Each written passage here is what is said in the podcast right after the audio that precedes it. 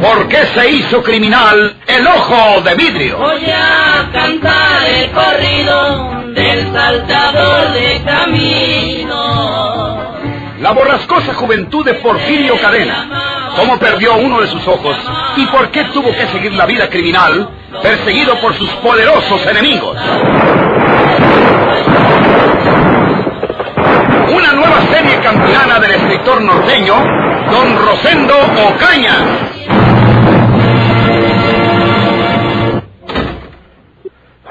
¿Se fue el amigo ese? Sí, manito. Dispénsame. Yo no quise decirte nada de él para no mortificarte. Bah. Cuando yo estaba en el panteón del pueblo, hoy me enterraron a Andrés, el juez de letras y el encargado don Florencio. Me representaron al pelado ese de José Trinidad, diciéndome que era hermano de Andrés. Y luego, luego, dijeron que tú estabas mal herido en Monterrey, en el hospital González, y que era bueno que yo también estuviera en Monterrey para estar pendiente de ti. De repente, se me hizo que estaban equivocados. Pero a luego, como se lo dije francamente al mismo José Trinidad, comprendí que lo decían para que no te buscara por aquí y que si quería vengarse de te fuera a buscar a Monterrey.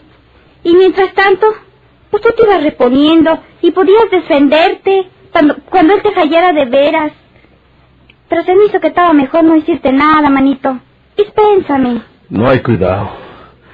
Dale las gracias a doña María en gracia, porque si no ha sido por ella, quién sabe si ese pelado hubiera disparado sobre mí su pistola. Eres muy buena gente. Dale las gracias mientras yo hablo con ella. Sí, manito. Anda a comer. Hasta el hambre se me quitó. Pero voy a ver si puedo echar un taco. Está bueno. Mientras yo voy a leer el periódico que me trujiste. Ah,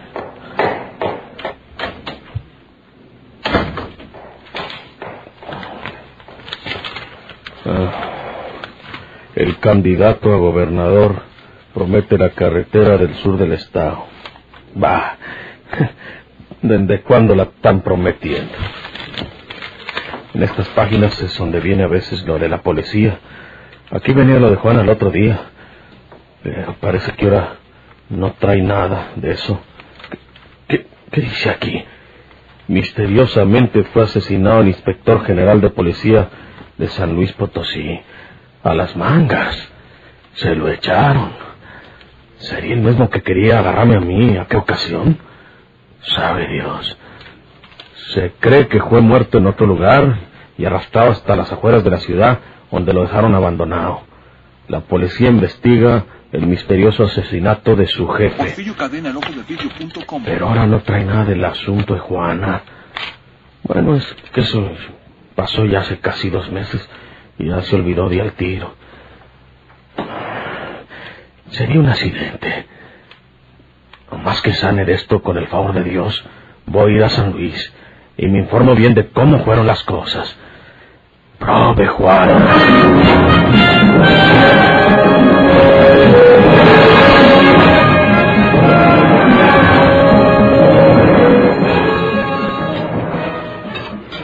¿Viste cómo todo resultó bien? Sí, pero qué momentos de espanto hemos vivido anoche.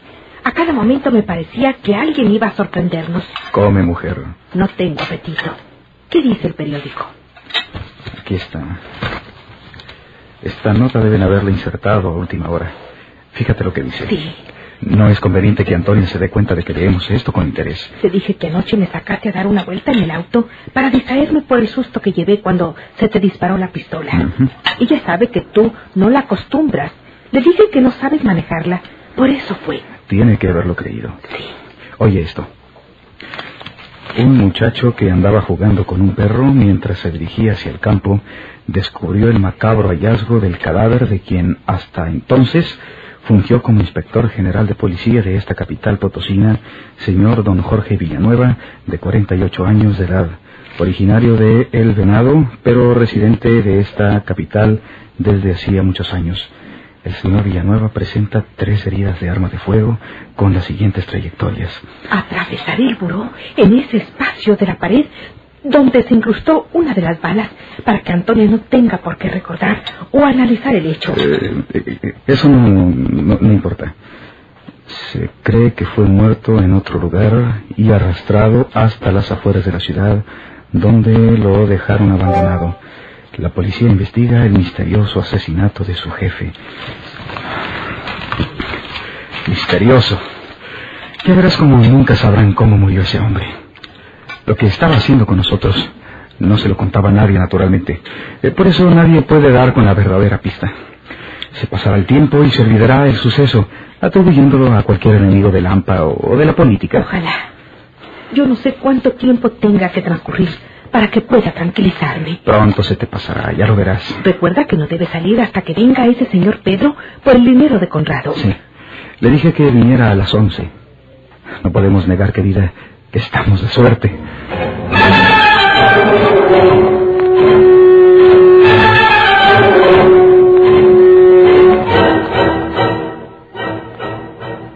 Es un señor que quiere hablar con usted, señor. Dice que usted lo espera. Está en el vestíbulo. Eh, sí, Antonia, voy a verlo. Quédate aquí con la señora porque está muy impresionada con lo de anoche. Sí, señor.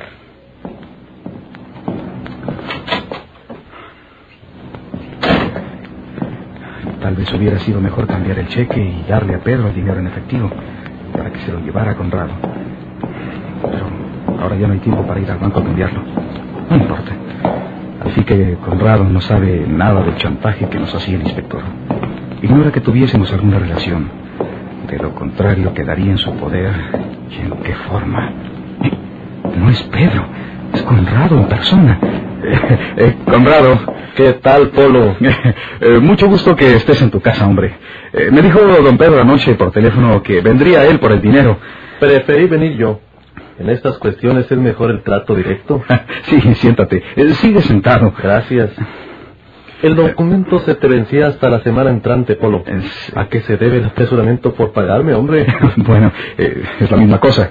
De todas maneras, tenía que pagarte. Este, mi mujer tenía que sacar algún dinero para, para otras cosas. Y aproveché la oportunidad para revelarle que me habías ganado ese dinero hace tiempo y que te había firmado el documento. ¿Para qué conservar el dinero conmigo? No, no tenía objeto. Eh, por eso te telefoné ayer. Eh, es decir, anoche. Aquí tienes eh, el cheque por los siete mil pesos que te adeudo. No creas que, quiero que te vayas. Sinceramente, me da gusto que estés en esta tu casa. Gracias. ¿Está expedido a mi nombre? Eh, sí. Bueno, me lo voy a guardar aquí en mi cartera para cobrarlo más tarde.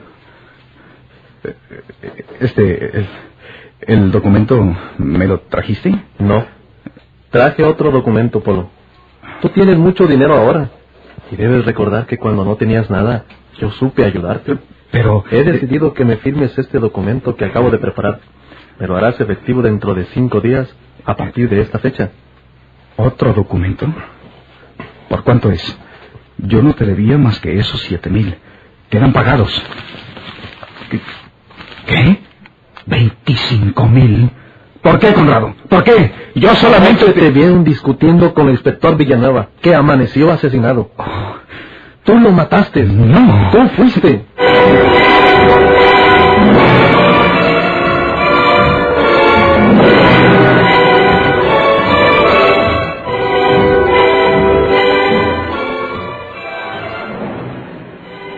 No tienes por qué negármelo a mí. Yo no te voy a denunciar. Yo soy tu amigo. No puedes desconocer que te he ayudado cuando lo necesitabas. ¿Por qué te di crédito hasta siete mil pesos en la jugada? Porque tenía la esperanza de que ganaras esa noche y te desquitaras. Y no solo que te desquitaras, sino que te hicieras dinero. Hombre, ¿crees que yo me voy a asombrar porque un amigo mío mate a un polizonte? Al contrario, te felicito. Los hombres de la ley son mis enemigos. Dame tu mano, Polo, y... No, eh, estás equivocado, hombre. Es peregrino que creas que yo maté al inspector. Estás enteramente equivocado. ¿Niegas que discutías anoche con el inspector? No discutía. Ah, pero te viste con él, ¿verdad? Nos saludamos al encontrarnos. Eso solamente. Yo andaba por allá y... ¿Y crees que la policía te va a creer que conversabas con su jefe unas horas antes de ser asesinado? eh, ¿Y quién se lo va a decir a la policía? Yo. Yo, si no me firmas en el acto este documento para pagarme 25 mil pesos en el término de cinco días. Yo no tengo dinero. Tú sabes que, que el dinero es de mi mujer. Por eso te doy cinco días para que me entregues esa cantidad, hombre. Encontrarás la forma de decírselo a tu mujer. El dinero también es tuyo, porque entre los dos asesinaron también a la señora. ¡Calla!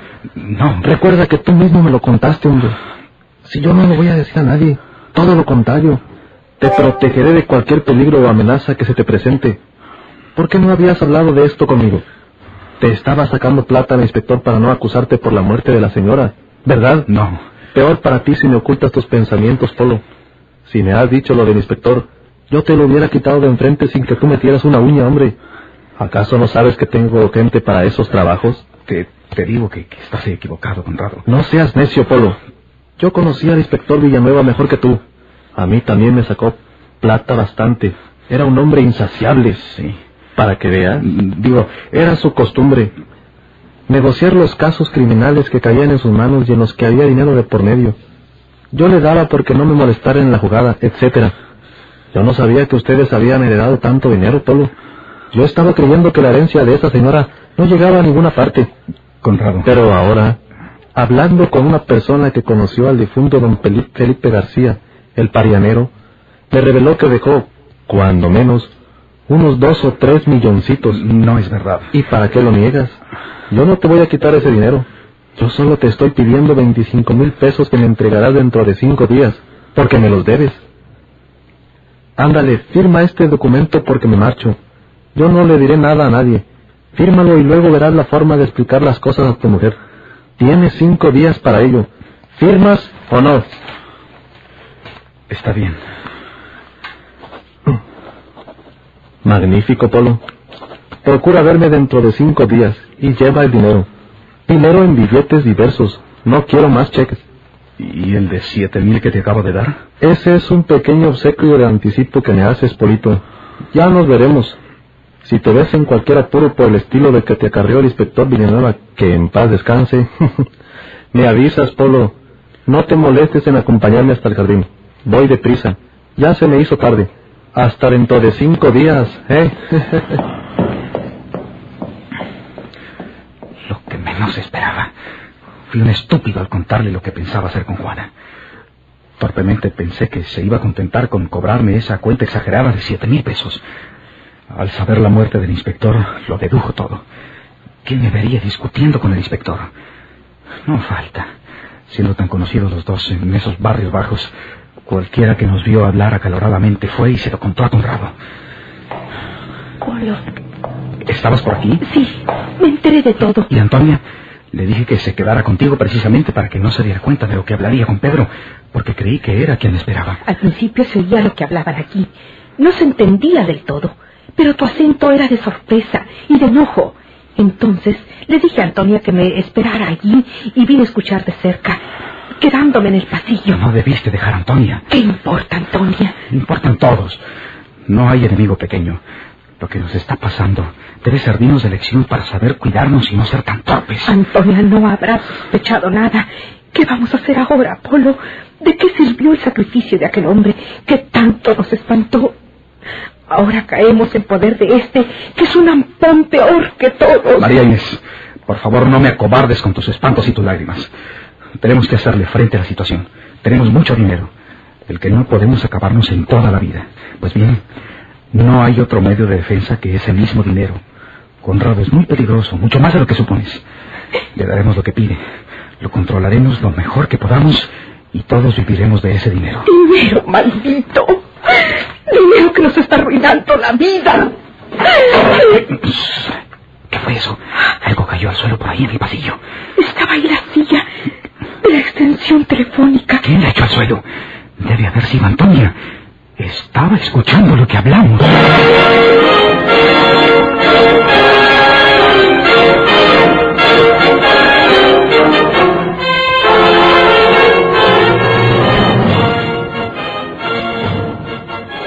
Muchas saludes te manda doña María en gracia. Fue a llevarle un regalito. Pues nunca quiso agarrar nada por los 15 días que tuviste tú enferma en tu casa. Le dije que ya estabas bueno aquí en casa. Pero que te ibas para San Luis Potosí. ¿Qué dice doña María Gracia? Nada, buena. Me dijo que te saludara y que tenía mucho gusto de que ya tuvieras bueno del todo. ¿Para qué te vas para San Luis, manito? Aquí en el pueblo ya nadie te seguir un mal.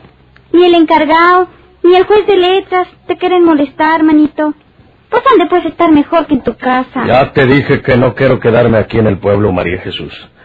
Voy a San Luis porque quiero arreglar unos pendientes que tengo por allá. ¿Cuáles pendientes? Esas son cosas mías.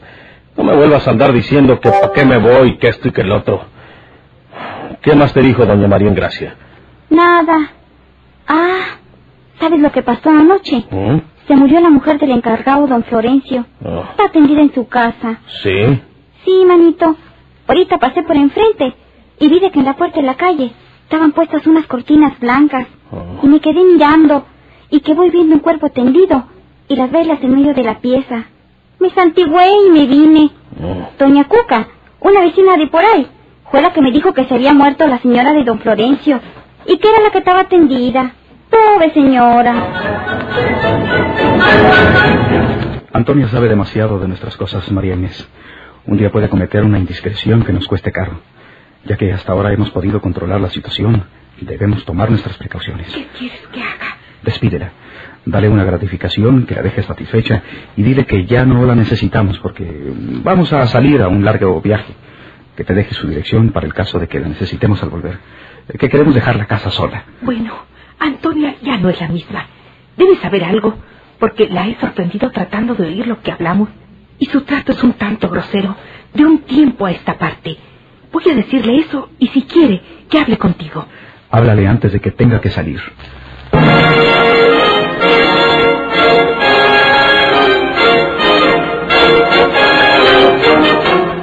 Lo siento, señora, pero ustedes no pueden despedirme. Yo puedo ir a contar que el caso de la señora Tobar no fue un accidente. Antonia. Y también lo del asesinato del inspector.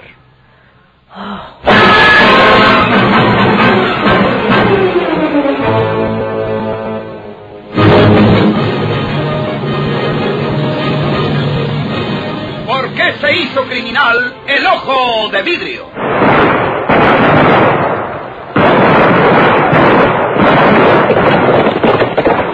Muchas gracias por su atención. Sigan escuchando los vibrantes capítulos de esta nueva serie rural.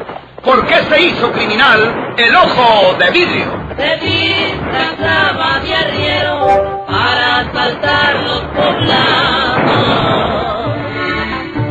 Volándose del gobierno, mataba a muchos soldados, nomás blanqueaban los cerros, seguros sin calzonados.